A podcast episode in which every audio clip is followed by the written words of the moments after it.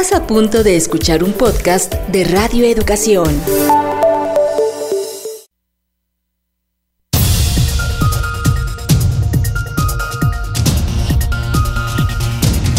Noticiarios Pulso. Noticiarios Pulso. Independencia editorial y pluralidad desde la radio pública. Radio pública. Información que gira en torno al mundo. A nuestro mundo. Nuestro mundo. Muy buenos días, bienvenidas, bienvenidos a este primer servicio informativo de los noticiarios Pulso en este miércoles 26 de mayo de 2021. Les saluda con mucho gusto Alexia Cervantes en compañía de Francisco Muñoz. ¿Cómo estás Alexia, amigas, amigos? Así es, es miércoles 26, día de eclipse lunar, quienes tuvieron la oportunidad de verlo y vivirlo un espectáculo hermoso. Pero vámonos con toda la información que tenemos este día, lo más relevante de México y el mundo. México suma 265 muertes y 2.483 nuevos contagios por COVID-19 en las últimas 24 horas.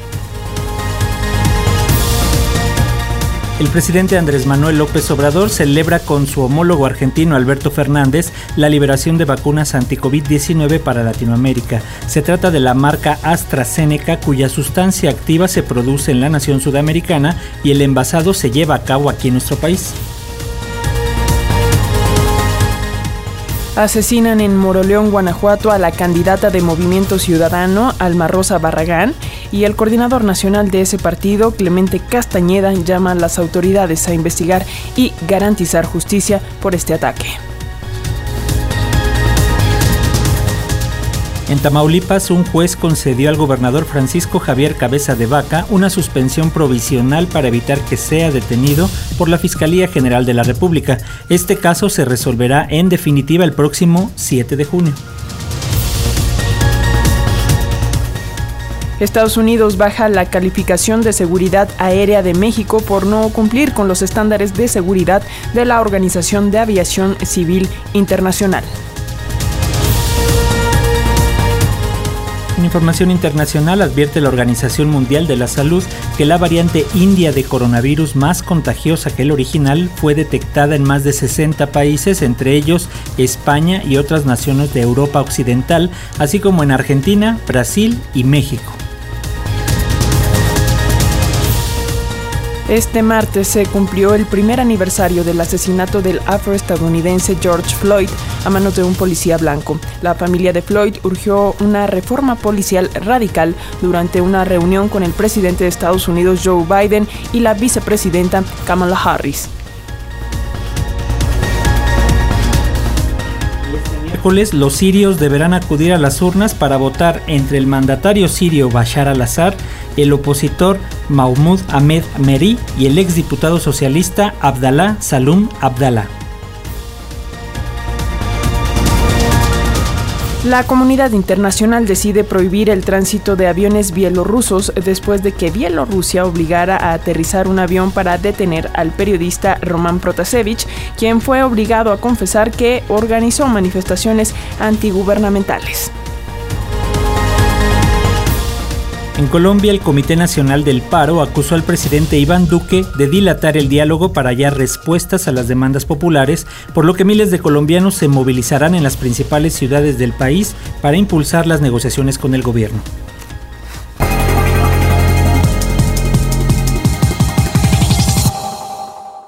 Y bueno, nos vamos rápidamente con los datos más relevantes de la pandemia por COVID-19 en México. En las últimas 24 horas, nuestro país sumó 265 muertes y 2.483 nuevos contagios por coronavirus. Las, cifras globales hasta ahora registran 221.960 defunciones y 2.399.790 personas que han enfermado por este virus. Se estima que en el país todavía existen 16.800 892 casos activos, es decir, personas que han presentado síntomas de COVID-19 en los últimos 14 días, por lo que las autoridades siguen llamando a toda la población a no bajar la guardia y mantener las medidas de prevención, es decir, el uso de cubrebocas, el lavado de manos constante y la sana distancia.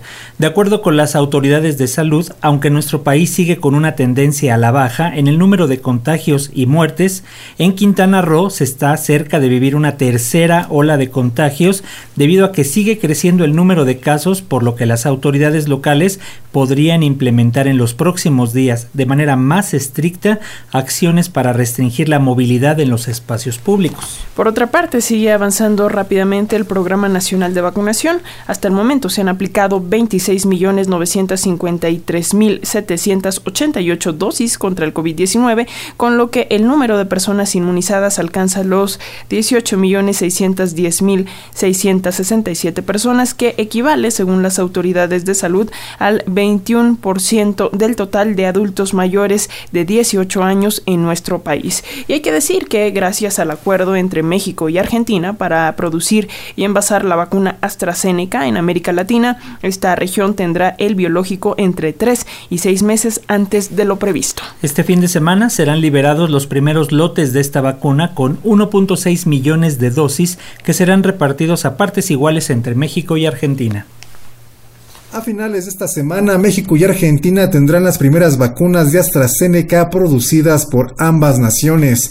Cada uno de los países recibirá 800 mil dosis de esta vacuna, afirmó el secretario de Relaciones Exteriores Marcelo Ebrard en la conferencia matutina de este martes. Ebrard señaló que en la elaboración de esta vacuna, Argentina produjo la sustancia activa y en México se envasó la vacuna. Anuncio de que ya se tiene la producción después de un largo, complejo y azaroso proceso que implica que en Argentina se produjo la sustancia activa sustancia activa, la base con la cual se hace la vacuna, y en México se hizo el envasado, llenado final, y ya tenemos finalmente, por último, pues esa vacuna disponible, aprobada por los laboratorios de México. Solo nos falta la liberación de AstraZeneca Londres, que estimamos debe ser esta semana, porque así nos lo dijeron, para que el fin de semana, por fin, de agosto de 2020 a mayo de 2021, podamos decir que el fin de semana habrá un vuelo que llevará a Argentina lo que les corresponde. Ellos han producido allá en Buenos Aires millones de dosis sustancia activa y en México se están envasando, llenando, como ya dije, y supervisando que estén adecuadamente esas vacunas. Para Pulso de Radio Educación, Sosimo Díaz. Y vale la pena destacar que en un esfuerzo binacional sin precedentes, un conglomerado de empresas de California en Estados Unidos comenzó a vacunar a los primeros 10.000 trabajadores mexicanos de maquiladoras de Baja California. La campaña de vacunación está a cargo de una clínica móvil que instaló la Oficina de Servicios de Salud de la Universidad de California en San Diego, la cual empezó a proporcionar a las y los trabajadores dosis únicas de la vacuna Johnson Johnson. Y por otra parte, ante los estragos que ha dejado la pandemia por COVID-19 en México, organizaciones civiles promueven una reforma fiscal progresiva mediante la cual se cobren más impuestos a los sectores con más recursos para no afectar a las clases bajas ni medias. La presencia del COVID-19 expuso la desigualdad, la carencia de servicios y la mala distribución de recursos federales en México, fenómeno que, a decir del Centro de Investigación Económica y Presupuestaria AC, se ha agudizado de manera preocupante. En el marco de la conferencia La vacuna contra la desigualdad, Héctor Villarreal, director del CIEP, sostuvo lo anterior no obstante, advirtió que México se encuentra en un contexto de oportunidad política y que una vez renovado el Congreso será propicio impulsar reformas y leyes que promuevan la equidad en el aspecto social, económico e incluso de inclusión y género.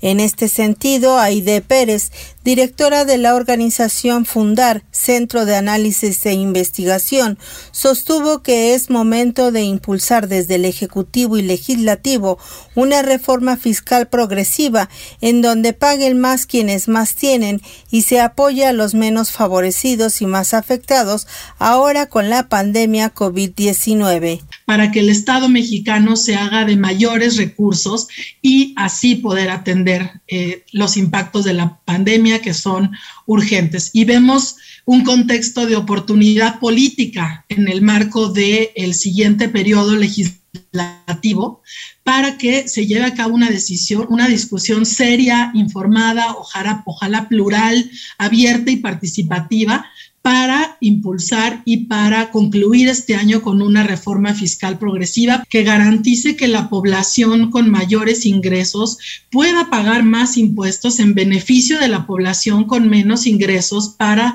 paliar los impactos eh, que la pandemia ha traído en el derecho a la salud de las personas, en el derecho a la educación, en el derecho a una vivienda digna, etcétera. Por su parte, Alejandra Haas, directora de Oxfam México, indicó que a pesar del tamaño de su economía, México solo recauda el 16% del Producto Interno Bruto en impuestos, uno de los montos más bajos en América Latina. Se requieren de políticas públicas que acaben con los privilegios fiscales y redistribuyan la excesiva acumulación de la riqueza por parte de una élite económica que ante la crisis ha seguido creciendo. Una de las lecciones de la pandemia es que existen tres áreas en donde es necesaria una mayor inversión de recursos. Mecanismos de protección social, servicios de salud y el sistema educativo.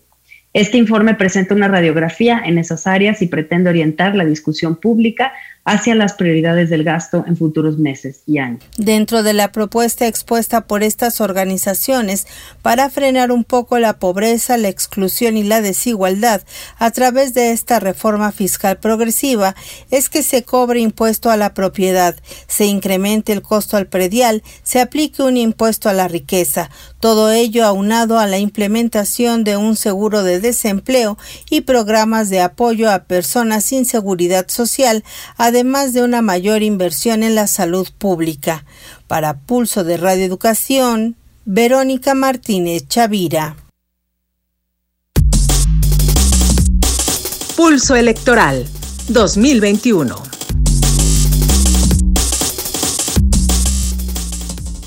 La candidata a la alcaldía de Moroleón por Movimiento Ciudadano en el estado de Guanajuato, Alma Rosa Barragán, fue asesinada ayer por la tarde.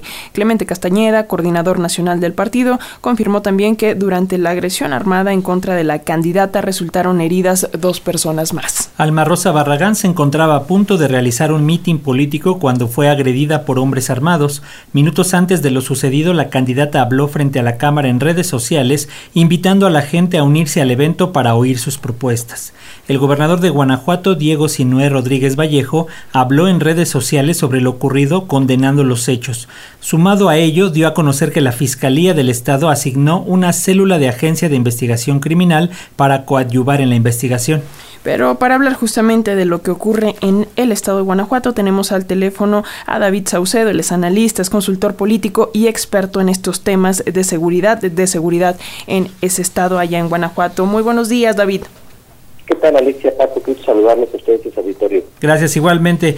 Pues, ¿cuál es la situación actual? Lo estamos viendo ahí en Guanajuato en este contexto, sobre todo de campañas electorales, David, considerando ya que desde hace un tiempo hay un fuerte problema de violencia e inseguridad en el Estado, como tú mejor que nadie sabrás, Celaya ya está catalogada como la ciudad con más homicidios por cada 100.000 habitantes.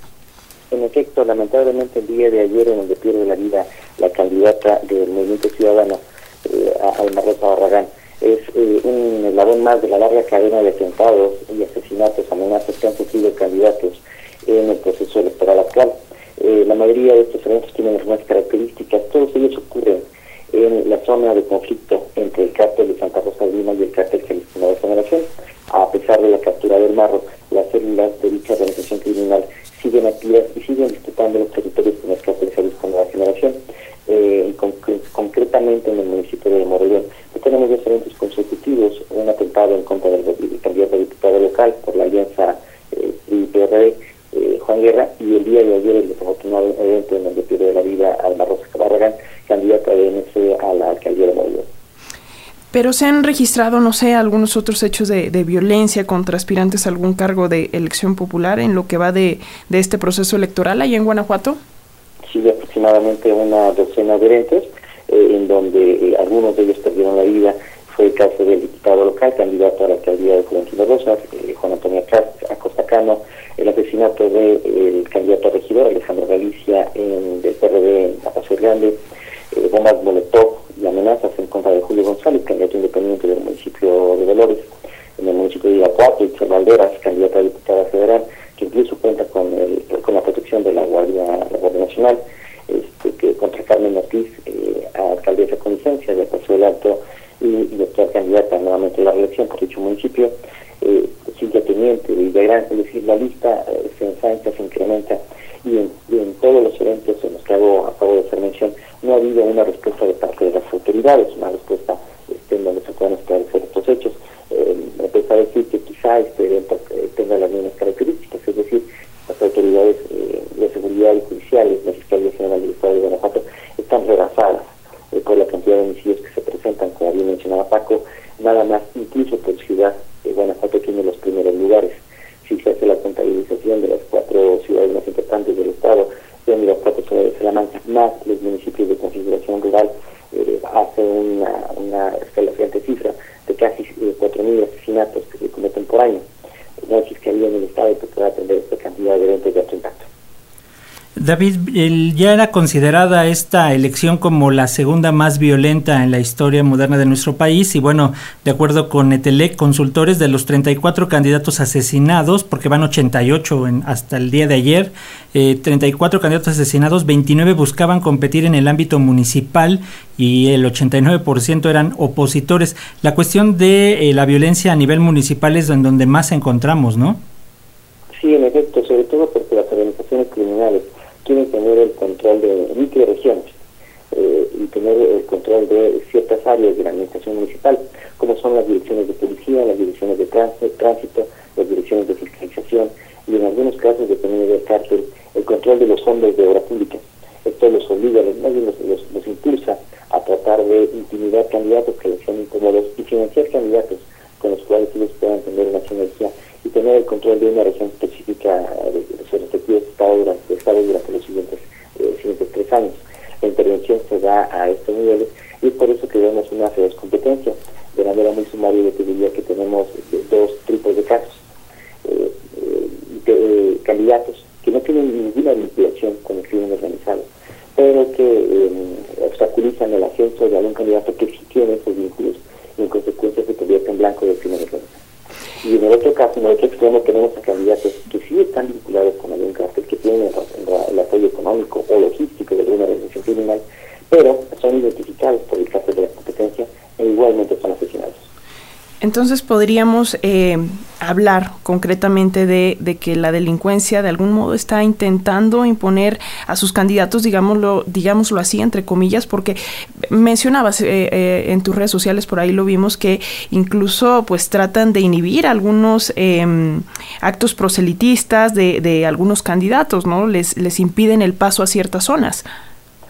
Así es, hacen de todo, de parte de defensa, que hicieron durante el 6 de enero, el 30 de abril de parte del juguete también, eh, mandan mensajes de amenazas e intimidación eh, para que los candidatos no hagan eh, en ciertas zonas de alto peso poblacional, lo que les dejan una franca desventaja para poder competir en un escenario de voto libre, destruyen la propaganda de la competencia y el día de movilizan mediante recursos económicos, mediante apoyos económicos en polígonos de alta marginación, para que los electores vayan y sufragan en favor del candidato que ellos están designando como elegido por parte de los cárteles.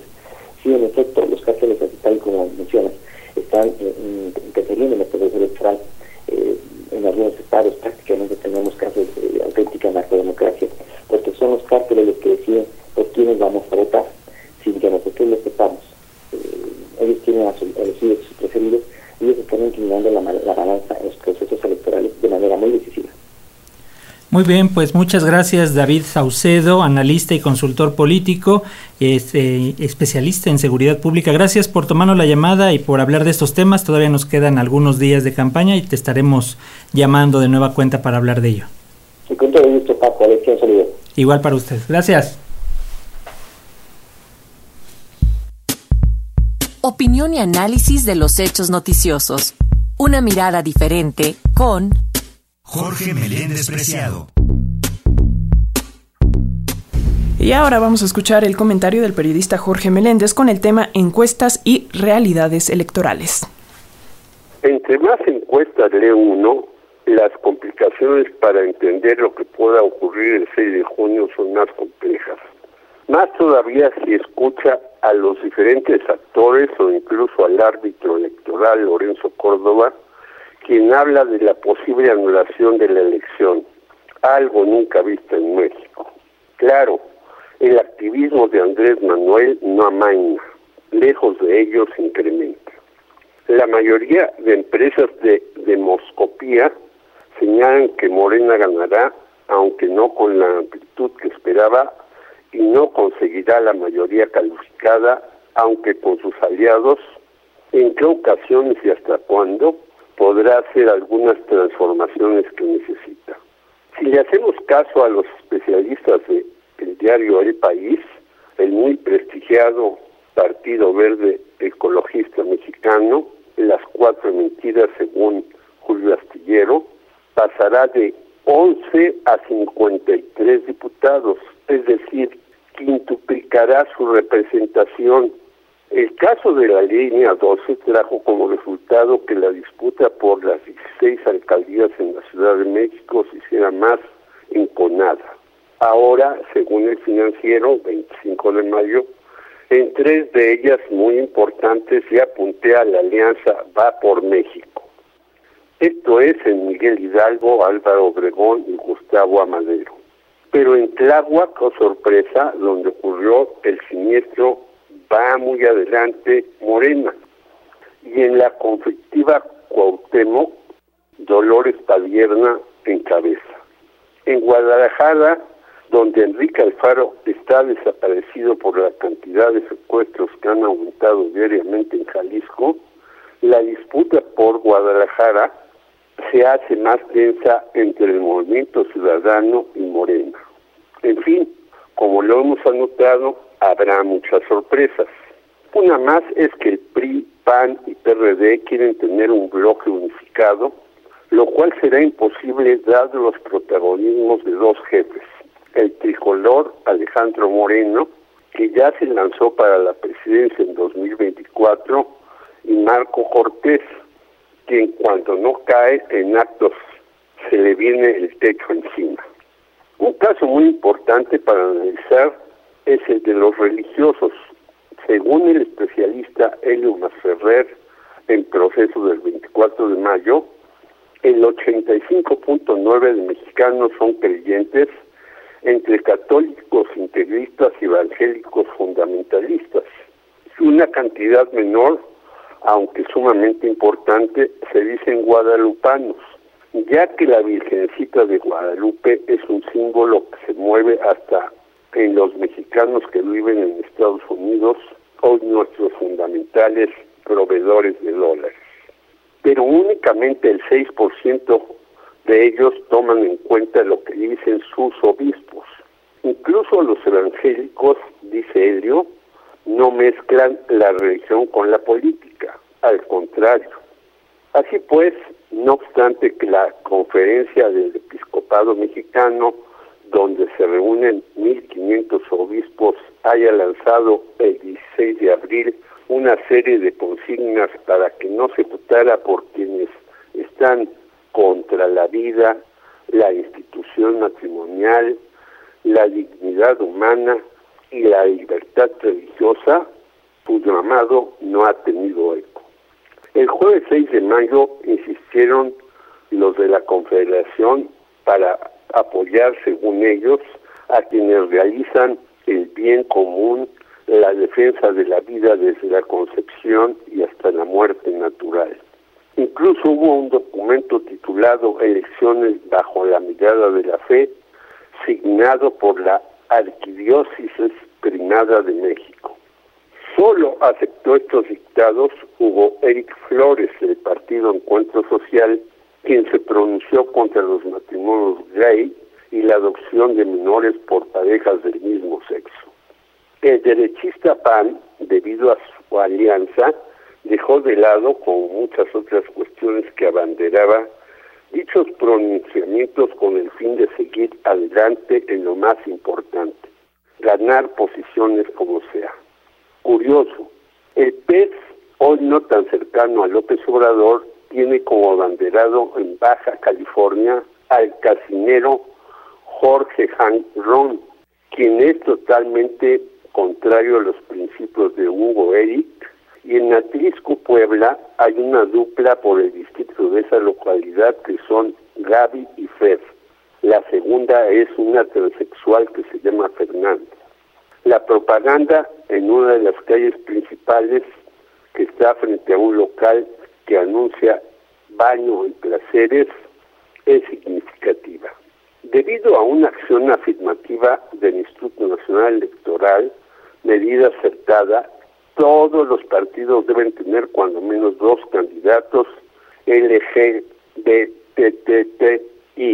en las 300 fórmulas, una por representación proporcional y deberán estar en los 10 primeros lugares. El PRD encabeza dichas prácticas con 27 y los más renuentes son PAN y PES.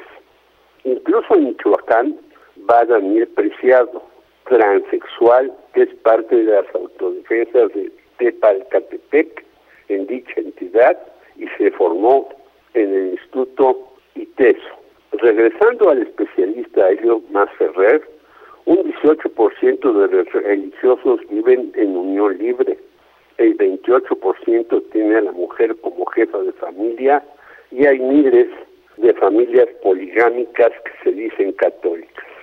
Los cambios sociales, tan mal entendidos por los partidos políticos, se reflejarán en los comicios del 6 de junio, pero si no aprenden de ellos los crillos, serán rebasados como en varios países de América Latina y Europa, donde en Alemania los curas ya casan a homosexuales.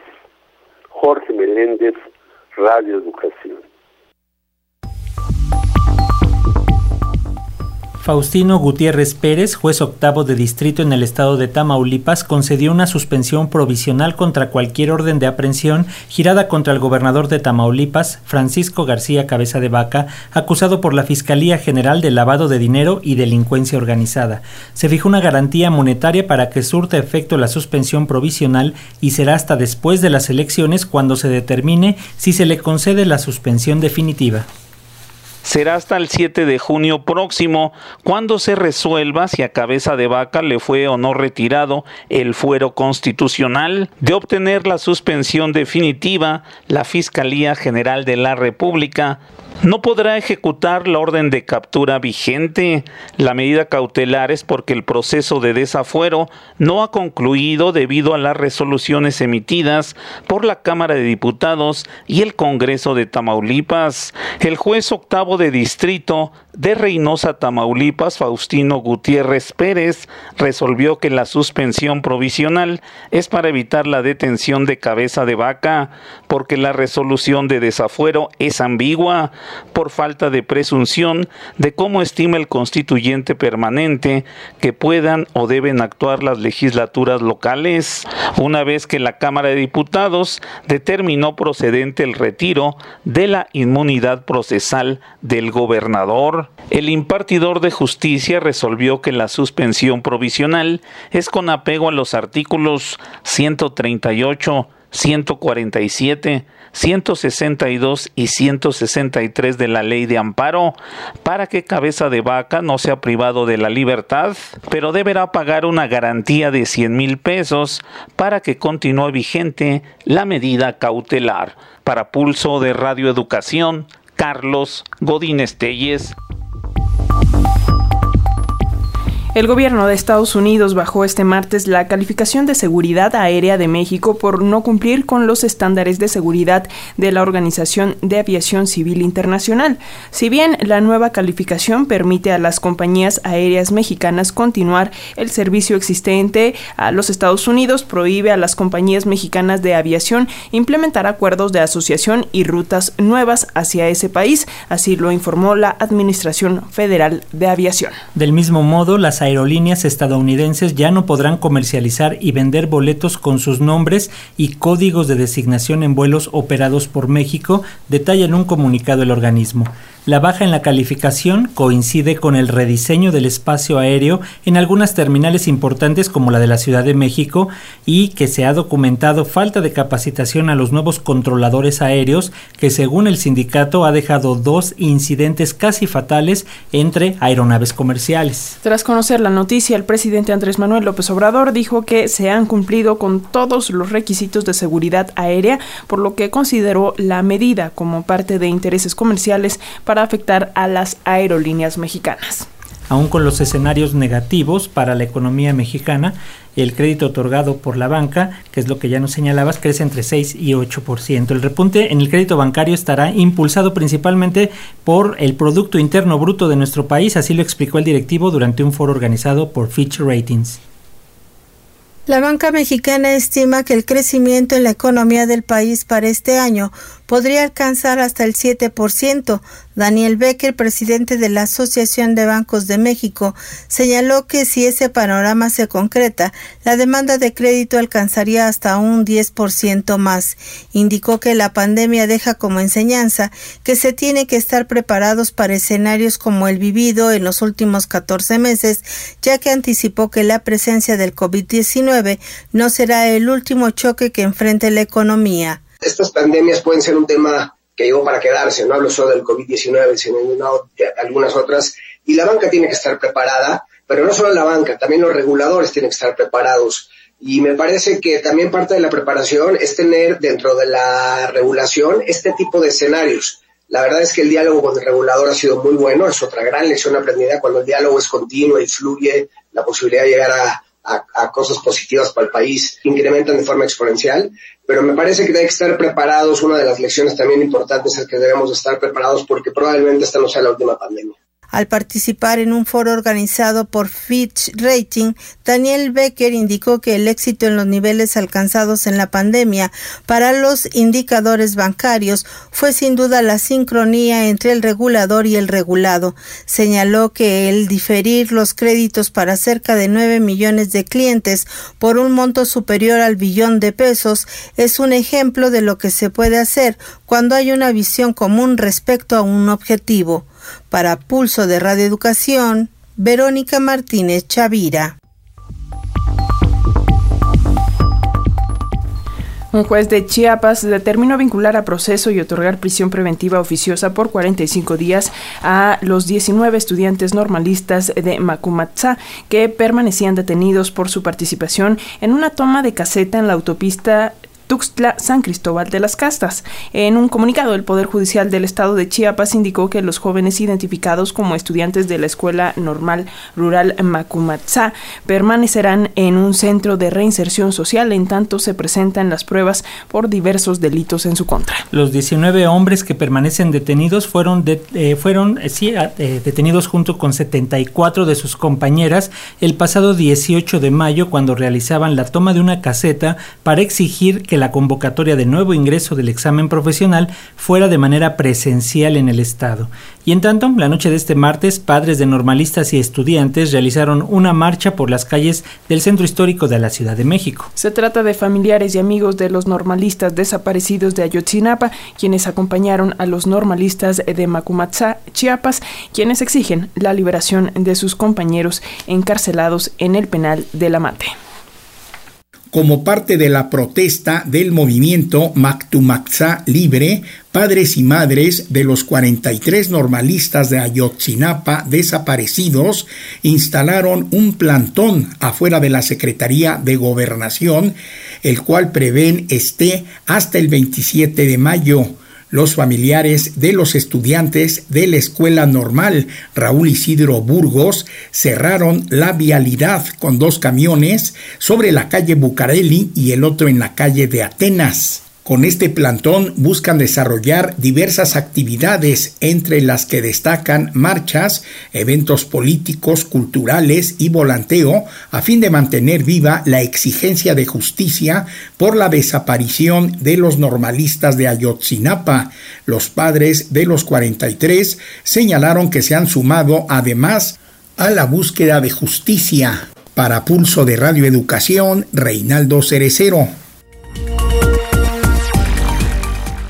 El Instituto Nacional de Transparencia, Acceso a la Información y Protección de Datos Personales instruyó a la Fiscalía General de la República justificar los motivos por los cuales no cuenta con información del Banco Nacional de Datos Forenses, entre las que se encuentra el número de cuerpos sin identificar registrados en cada entidad federativa de 2007 a enero de 2021. La resolución del INAI se da en respuesta a una queja interpuesta por un ciudadano que solicitó conocer el número de cuerpos sin registrados en cada entidad federativa. Hasta marzo de 2019 había 8.116 cuerpos sin identificar dentro de los servicios médicos forenses del país, precisó el Instituto Nacional de Transparencia al ordenar a la FGR que explique por qué no cuenta con información del Banco Nacional de Datos Forenses, donde se ubica el número de cuerpos sin identificar por entidad en el lapso de 2007 a enero de este año.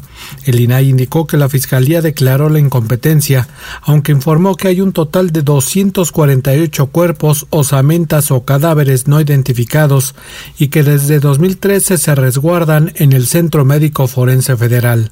Sobre el asunto, el comisionado Francisco Javier Acuña Llamas estableció que la desaparición de personas en México representa un grave problema y donde no solo el Estado pudiera ser responsable, sino que hay casos derivados de problemas entre particulares, actos de venganza o actos de delincuencia organizada. Hay un enorme problema con desaparición de personas, gravísimo. Y naturalmente los precedentes o registros preexistentes al banco, en caso de que aún no funcionara plenamente, existen y deben estar resguardados como una información. Para Pulso de Radio Educación, Martín Marcos Velasco.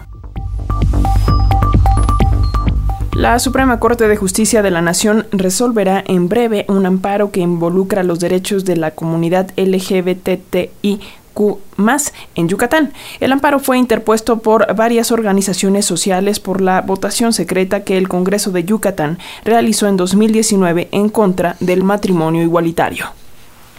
La primera sala de la Suprema Corte de Justicia de la Nación resolverá a corto plazo el amparo sobre la falta de transparencia en la votación de los diputados del Congreso de Yucatán sobre el matrimonio igualitario en el Estado, debido a la votación secreta que se estableció para ocultar la forma en que cada legislador votó.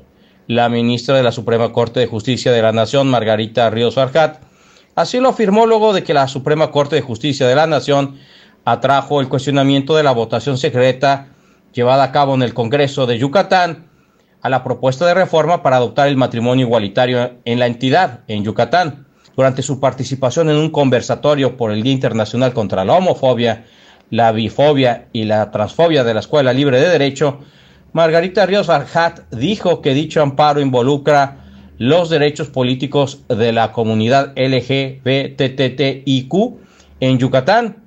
Como se recordará, en 2019 el Congreso de Yucatán rechazó en dos ocasiones por medio de votaciones secretas el dictamen que buscaba legalizar el matrimonio igualitario en el Estado. Tras más de un año de que el Congreso de Yucatán rechazó la propuesta de matrimonio igualitario, miembros de la comunidad LGBTTIQ promovieron una demanda de amparo donde se pide revisar la votación secreta por la que se rechazó dicha propuesta. Luego de analizar el caso, la ministra Ríos Farhat realizó un proyecto para que la primera sala de la Suprema Corte de Justicia atraiga el caso. Les saluda Eduardo Viteras Sentíes para Noticiarios Pulso de Radio Educación. Y en otros temas, profesores jubilados anunciaron que demandarán a la Rectoría de la Universidad Autónoma Metropolitana por modificar el acuerdo 15-2018 que les permitía tener una jubilación digna. Bajo este acuerdo, los profesores adheridos al programa temporal de renovación del personal académico recibirían una pensión vitalicia de 25 mil pesos mensuales. Sin embargo, autoridades de la UAM reformularon el acuerdo y presentaron una propuesta para que se acepte un pago único de un millón 250 mil pesos, lo cual para algunos profesores representa un engaño. Un total de 16 profesores jubilados demandarán a la Rectoría de la Universidad Autónoma Metropolitana ante la Junta Federal de Conciliación y Arbitraje por cancelar de manera arbitraria y unilateral el Acuerdo 14-2018 que daba soporte económico a una pensión digna. En conferencia de prensa, los 16 maestros jubilados señalaron que se recurrirá a las instancias legales dado que la decisión de Rectoría se dio de manera unilateral y prueba de ello es que a partir de mayo ya no se pagó la partida a los profesores, que fue el compromiso de 2018. La ex profesora Margarita Castillejo señaló que el acuerdo obligaba a la UAM a otorgar recursos para que 50 profesores recibieran una pensión digna, pero este fue cancelado, por lo que el rector engañó a este grupo de maestros retirados, denunció la docente porque nos asiste la razón y el derecho. 16 de nosotros hemos decidido demandar ante la Junta de Conciliación y Arbitraje las acciones unilaterales del rector general y pedir que se respete el Acuerdo 14-2018. Cuando triunfemos, abriremos la posibilidad para quienes trabajan en las universidades públicas del país para retirarse con una pensión digna que les permita vivir no con lujos, pero sí con la posibilidad de afrontar las necesidades básicas con cierta holgura después de tantos años de trabajo y dedicación. Los maestros que conforman el colectivo Profesores Jubilados en Resistencia apuntaron que es mentira la falta de recursos como lo señaló la Rectoría, y si bien son varios los profesores que aceptaron las nuevas condiciones en el pago de pensiones, es por encontrarse enfermos y temen que el proceso judicial se alargue demasiado. Recalcaron que con este engaño se cierra la posibilidad de renovar la plantilla docente en la Autónoma Metropolitana, pues los profesores enfrentarán un futuro incierto, ya que Rectoría no respetó un compromiso escrito y dio marcha atrás al mismo. Para Pulso de Radio Educación, Martín Marcos Velasco. Y ayer, integrantes del Sindicato Nacional Democrático de Trabajadores de la Secretaría de Cultura eh, se manifestaron afuera de las oficinas de la presidencia de la Secretaría de Cultura para exigir respeto a los derechos laborales de las y los trabajadores. Bajo el lema La Secretaría de Cultura que todas y todos queremos, la representación sindical busca entablar un diálogo con las autoridades de la dependencia para regularizar al personal, prestaciones y derechos.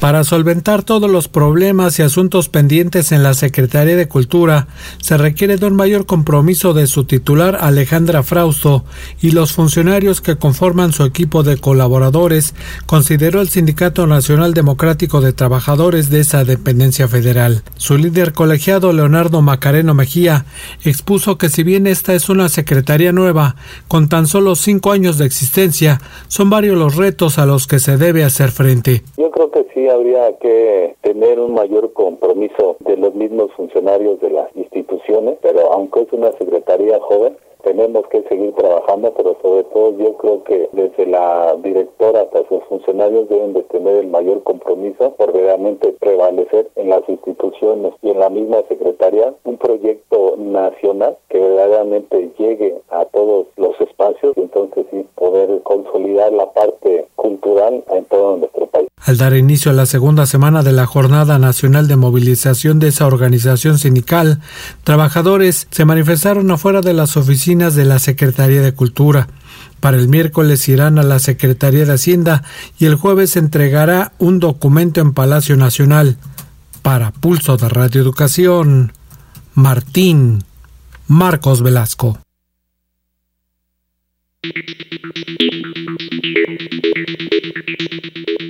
En información internacional, advierte la Organización Mundial de la Salud que la variante india del coronavirus más contagiosa que el original fue detectada en más de 60 países, entre ellos España y otras naciones de Europa Occidental, así como en Argentina, Brasil y México. En su informe epidemiológico semanal, la OMS identificó al menos tres evoluciones diferentes de la variante india ya presentes en los cinco continentes. Como en las otras tres variantes estudiadas, se observa en la India un incremento de la transmisión del virus, pero aún no se ha confirmado si aumenta también el número de casos graves y hospitalizaciones, algo que sí consideran posible los científicos en el caso de las variantes británica, brasileña y sudafricana. Por lo pronto, la India superó la barrera de los 27 millones de contagios desde que se empezó a detectar el virus en ese país. En tanto, en Europa avanza la investigación científica por parte de la Agencia Europea de Medicamentos para que los jóvenes entre 12 y 15 años puedan ser vacunados con el biológico de Pfizer. Si logran su aprobación, podría ser la primera autorizada en la Unión Europea para esa franja de edad. La Unión Europea acelera la vacunación. Tras unos comienzos con interrupciones por problemas de suministro, el programa de vacunación de la UE remonta a vuelo. A finales de semana se habrán distribuido 260 millones de dosis de vacunas. Vamos camino de alcanzar nuestro objetivo de que se entreguen suficientes dosis para vacunar al 70% de la población adulta de la Unión Europea a finales de julio. En el Reino Unido, con el 70% de la población mayor de 18 años vacunado con la primera dosis, hay preocupación por la llamada variante india. Tiene un alto índice de contagio y se realizan pruebas permanentes en donde se detecta, en este caso en el oeste de Londres. Me gustaría pensar que está bajo control en todo el país. Vivamos con esperanza. También Francia refuerza sus controles y vacunaciones con un foco detectado en Burdeos, relacionado con la variante británica de la COVID-19, pero con una mutación adicional. Con la euforia del miércoles pasado, creo que hemos bajado un poco la guardia en cuanto a las medidas de distanciamiento. Aparentemente, el virus aparece en fiestas privadas y reuniones en domicilios, así que es una buena advertencia de que aún no hemos ganado la guerra contra la COVID-19. Y en Polonia, las autoridades, agotados todos los recursos, animan a la gente a vacunarse con un premio de lotería. Cada 2.000 personas que participen ganarán un premio en efectivo y tendrán la oportunidad de llevarse un coche híbrido, como en los viejos concursos de televisión. En otras palabras, premios por pinchazo. Este martes se cumplió el primer aniversario del asesinato del afroestadounidense George Floyd a manos de un policía blanco. La familia de Floyd urgió una reforma policial radical durante una reunión con el presidente de Estados Unidos Joe Biden y la vicepresidenta Kamala Harris. La madre de Floyd, su hermano, sus hermanos y su hija Jana, junto con los abogados de la familia, se reunieron previamente en el Capitolio con la presidenta de la Cámara de Representantes, la demócrata Nancy Pelosi y otros legisladores. Los miembros de la familia del afroamericano George Floyd hablaron con legisladores instándolos a aprobar un proyecto de ley de reforma policial a nombre de la familia en el primer aniversario de su muerte perpetrada en Minneapolis, Minnesota. Floyd, un afroamericano de 46 años que había sido esposado por la policía, fue asesinado por un oficial blanco arrodillado sobre su cuello durante más de nueve minutos. Su muerte provocó protesta contra el racismo y la violencia policial en numerosas ciudades de este país y en otras naciones y dio lugar a esfuerzos de una reforma a nivel estatal y nacional. Necesitamos trabajar juntos para asegurarnos de que la gente ya no viva con miedo aquí en los Estados Unidos, dijo Philonosi Floyd, su hermano, el hermano de George Floyd, a la prensa en el Capitolio mientras se encontraba junto a la presidenta o portavoz de la Cámara de Representantes Nancy Pelosi y otros legisladores que prometieron asegurar la aprobación de este proyecto de ley actualmente estancado en el Congreso.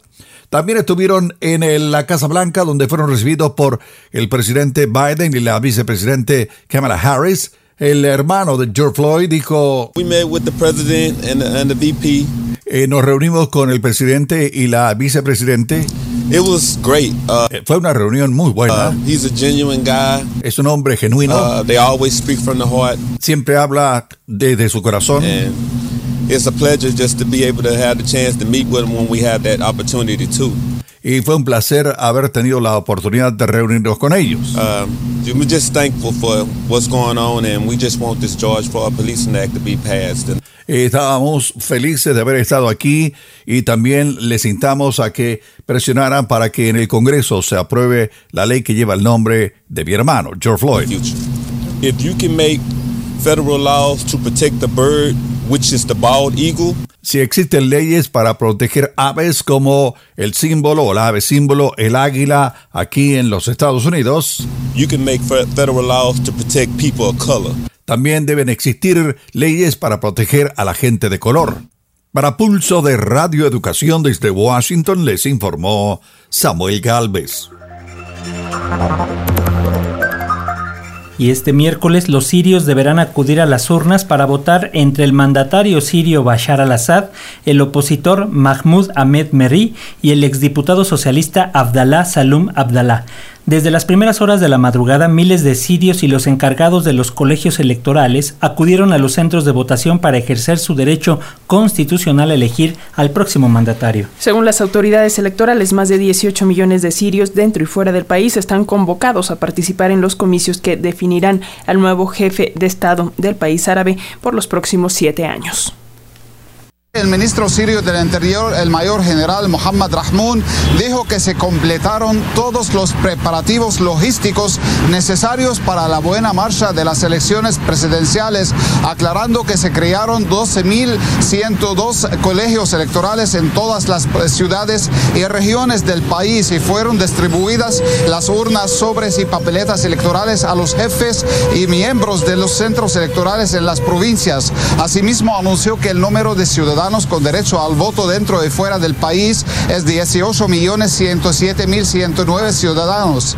Al mismo tiempo, el presidente de la Asamblea del Pueblo, Hamoud Sabah, se reunió con los miembros de las delegaciones procedentes de Irak, Irán, Rusia, Bielorrusia, entre otros países que llegaron a Siria para seguir de cerca el desarrollo del proceso electoral y les agradeció su asistencia y ratificó la, que la celebración de estas elecciones presidenciales en la fecha prevista constitucionalmente constituye una victoria para la voluntad del pueblo sirio y un ejemplo de su capacidad para superar todas las, las dificultades impuestas por el extranjero. La comunidad internacional decide prohibir el tránsito de aviones bielorrusos después de que Bielorrusia obligara a aterrizar un avión para detener al periodista Roman Protasevich, quien fue obligado a confesar que organizó manifestaciones antigubernamentales. Bielorrusia no ha hecho comentarios sobre esta acusación de tortura, pero ha negado en repetidas ocasiones haber maltratado a los detenidos. Las potencias occidentales han condenado de manera generalizada el incidente que el secretario general de la OTAN, Jens Stoltenberg, calificó el martes de secuestro de Estado. Disputas sobre la conveniencia o no de arriar la bandera bielorrusa e izar la de la oposición, cascada de condenas internacionales, sanciones y amenazas de sanciones. La indignación que ha provocado en Occidente el desvío de un vuelo comercial bajo una falsa amenaza de bomba para detener al periodista opositor bielorruso Roman Protasevich está teniendo serias consecuencias para el régimen de Alexander Lukashenko. La Unión Europea ha cerrado su espacio aéreo para Bielorrusia. El presidente del Consejo, Charles Michel, se apresuró anoche a mostrar un pantallazo del tráfico aéreo en el viejo continente en el que se apreciaba un gran vacío sobre Bielorrusia. Europa en acción, escribió. La UE planea más sanciones, lo que celebra la líder de la oposición en el exilio, Svetlana Tijanovskaya. Esta atención de los países democráticos y el aislamiento político de Lukashenko y las sanciones, concienciando sobre la situación, organizando diferentes conferencias sobre Bielorrusia, seguro que nos conducirá a entender que tenemos que negociar unas nuevas elecciones. Gracias a todas, a todos por sus comentarios. Nos dice Gerardo López Cruz, con alegría podemos mejorar cualquier día. También enviamos saludos a Ruiste, a Felicitas que nos dice felicidades por este gran noticiario. Salvador Méndez Olea nos envió un poema y dice hoy en el Día de la Poesía, pero creo que ese fue el 21 de, marzo. De todos modos, muchísimas gracias por esto que nos envías de todo corazón. Y también Alejandro Bichir, que nos envía saludos, Francisco, y nos dice que nos escuchan desde Señal Cuculcán y que estaban esperando desde muy tempranito el comentario de Jorge Meléndez. También en las redes sociales de Radio Educación, en el Facebook, en el Twitter, en el YouTube, también hay comentarios. Nos dice Guillermo Hernández que, bueno, que es condenable que en el país se viva una situación crítica de violencia política como ha ocurrido con los hechos recientes, lo que nos decía de la candidata de Moroleón. Dice, creo que está fallando el fracaso de la estrategia federal del presidente de abrazos y no balazos. Ruiste también por acá dice, gracias al milagroso y bendito Zancudo que hizo el milagro de poder ver pulso por internet. Muchas gracias Ruiste por comunicarte y estar pendiente de pulso.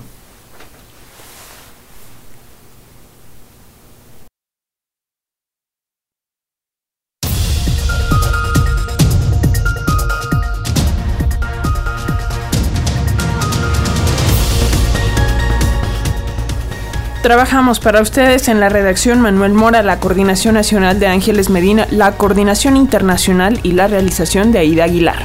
En la edición y grabación de las notas, Fortino Longines, los controles técnicos, Gonzalo Arteaga, redes sociales, Roberto Hernández y Tania Nicanor. Nos despedimos este miércoles, Alexia Cervantes y Francisco Muñoz. Disfruten su día.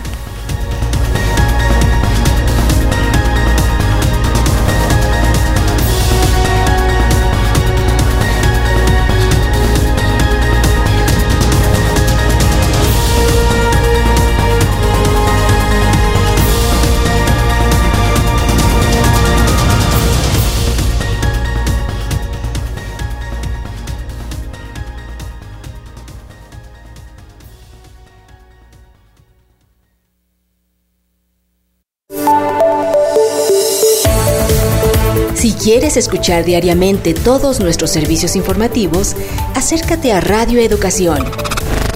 Visita www.radioeducacion.edu.mx. Vibra la radio pública.